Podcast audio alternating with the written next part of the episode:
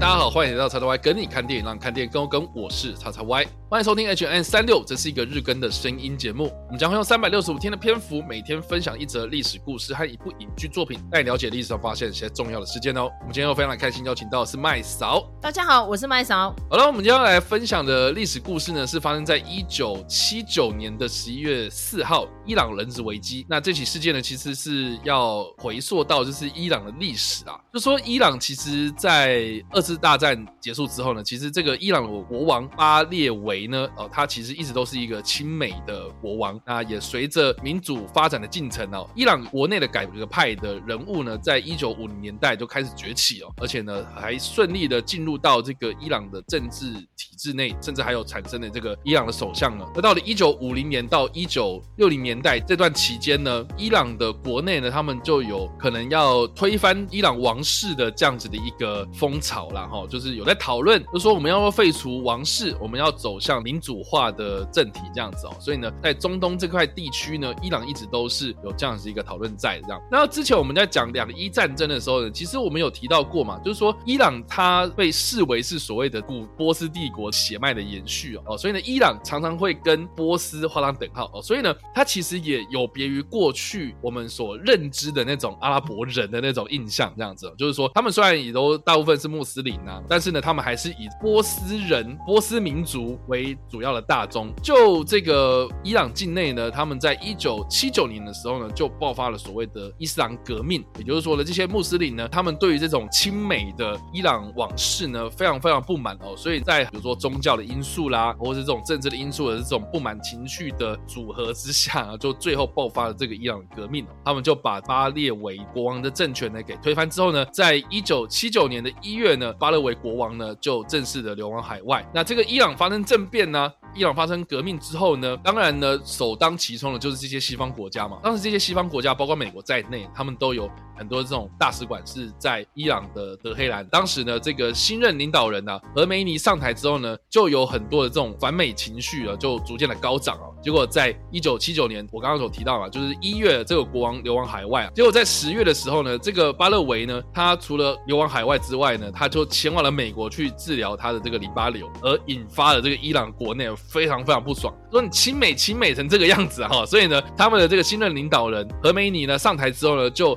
号召就是伊朗的人民向以色列还有美国发动这个示威，所以呢，造成这个反美情绪高涨。当时的这个十一月四号的时候呢，大约有五百名的学生就聚集在美国的大使馆前面呢，就试图要冲撞这个大使馆，结果呢，还真的让他们给他们冲进去了，然后结果当时的这个美国大使馆的使馆内呢，就有六十六个使馆人员呢被伊朗扣留啊。当时的这个美国的总统是卡特，他在一九八零年的四月七号这一天就宣布跟伊朗断交。结果呢，在这两个国家到现在为止都还是处在这种敌对的状态，没有正式的外交关系，长达四十二年哦，直到现在这样。这一起人质危机是怎样呢？就是说呢，这个使馆人员呢，总共六十六个人被伊朗扣押嘛。那这六十六个人最后呢，是在长达四十四天之后呢，才获得了释放，算是这个伊朗人质危机的这个大致上的时代背景啊，或者这整个。发生的过程，那当然啦，有很多这种谈判呐、营救啦，哦，在这个两个国家一来一往的过程之中，就是有来来回回啊。比如说刚刚我们有提到嘛，你虽然就是这些人被扣留了，可是卡特总统不但还没有解决这个人质危机啊，结果你还跟人家宣布断交，宣布断交，那伊朗当然会不爽啊。所以其实这个就让谈判的过程就发生很多这种插曲。这四百四十四天的人质危机呢，其实对于一九八零年代或是一九七零年代末期啊，卡特总统下台之后呢，雷根总统上任啊，他才开。开始对于伊朗有提出一些比较有诚意的解决配套措施，所以呢，哎，这个也是我觉得哈，这个美国到现在的一个痛啊，就是说。对伊朗这个地方，或是在后续啊，对中东地区的这样子一个态度啊，其实你就可以看得出来，就是说美国啦，到底是靠得住还是靠不住啊？也可以看看现在了哈，哎，不是有某位就是一直就是说什么哦，他要协防台湾嘛，哦，我们一定会出兵嘛，呃，这些承诺到底是真还是假的？我觉得以古鉴今啊，大家可以去思考的一个部分这样。那我们今天要推荐的电影呢，其实是在二零一二年上映的《雅果出任务》哦，我相信大家这个 只要是台湾人啊，应该对于这部。片都恨得牙痒痒的，因为包括我自己本人就是，因为二零一二年当年啊，这个《雅果出人物》竟然是获得了奥斯卡最佳影片啊，我真的是看到信封拆开来，然后颁奖人。演出 Argo 的时候，我整个把我那个手上的筷子直接砸在地上，这样 我真是恨得牙痒。为什么呢？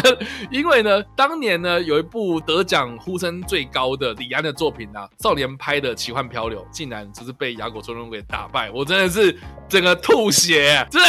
亚果村润，老实讲，我非常非常不喜欢这部片，因为我觉得他就是在宣扬美国英雄主义嘛。那但是啦哈，我觉得你宣扬美国英雄主义就算了哦，就是说你在很多的那种情节的安排上面啊，剧情啊，剧本啊，对，虽然它是一个真实事件改编的故事，可是呢，问题是常常就是会有很多那种很刚好的、啊，很好莱坞样板式那样子的那种公式化那样子的那种惊险场面啊，我自己个人看的是有觉得很腻啦。当然啦，很多人就是说在看这部片子的时候都。会觉得哦很紧张啊，很惊悚啊这样子哦。可是 我身为一个看了很多电影的人来说啦，我觉得这部片它呃，对啦，它有把伊朗人质危机的那一个。时代氛围给呈现出来，可是，在剧本上面，我自己个人是没有很喜欢这样子。那这部片它在讲什么？它基本上就是以伊朗人质危机的这个故事背景来做出发，就是说呢，当时的那个美国大使馆就是被这些暴民们给冲进去之后呢，就有造成了西方世界的紧张嘛。那当时的六十六个美国使馆人员呢，其实有六个负责牵办的外交人员，他们从后门逃跑了，而且呢，这六个人就逃到了加拿大的大使馆里面去避风头，结果呢。这个人质危机，就我们刚刚说了，六十六个人被扣押之后呢，其实这六个人呢，一直都是被当作是，就是说，哎，好像优先处理，就是优先去帮他们把这些六个人给救出来的一个首要的目标，这样子哦。所以呢，当时这个美国国务院跟中情局合作，就是针对这六个人进行所谓的撤离行动，他们就邀请了由班艾弗列克，同时也是这部片的导演啊，自导自演嘛，哈，所以呢，啊，就找来了这一个中情局人员呢，就是说，好，那我们就假借要拍。电影的名义，而且又用当时的这个决战星球浩劫重生啊这部片子来做掩护啊，就说呢，我们要用这个非常具有特色的伊朗当地的风情，然后来取景，然后拍这部电影，就把这六个人呢安上了一些身份，啊，就说啊，这个人是摄影师，这个人是编剧啊，这个人是什么什么东西这样子啊，所以呢就把这六个人呢从伊朗的国内呢顺利的运出国这样子哦，就把他们带回美国本土。所以呢，这个是这部片整个的故事剧本啊。那就像我刚刚讲的嘛，就是说我在看的当中非常的吐血，很大原因就是因为我觉得他有很多东西都安排的刚刚好啊，比如说在最后几秒钟电话响了，然后就有人刚好有接到，然后或是